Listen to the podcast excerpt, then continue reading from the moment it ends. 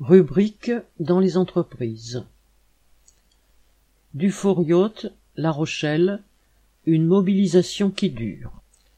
Commencée le 15 février par les travailleurs du magasin, rejoints par ceux des autres secteurs, la grève chez Dufour Yacht à La Rochelle s'est poursuivie pour l'amélioration des conditions de travail et l'augmentation des salaires. Au onzième jour de la grève, le nombre de grévistes avait certes diminué, mais un noyau restait déterminé.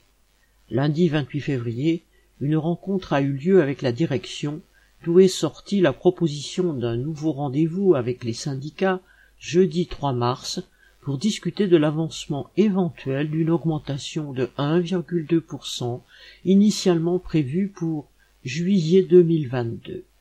Autant dire que ça ne fait pas le compte.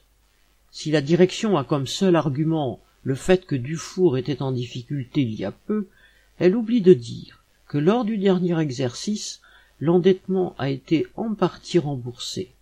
Les actionnaires du groupe Fontaine-Pajot, auquel appartient Dufour, ont été largement rémunérés grâce aux profits tirés du travail des salariés. Les travailleurs, ceux qui restent mobilisés comme ceux qui ont repris, ont relevé la tête face à ce patron qui les exploite pour des salaires trop bas et les fait travailler dans des conditions inacceptables. Correspondant Hello.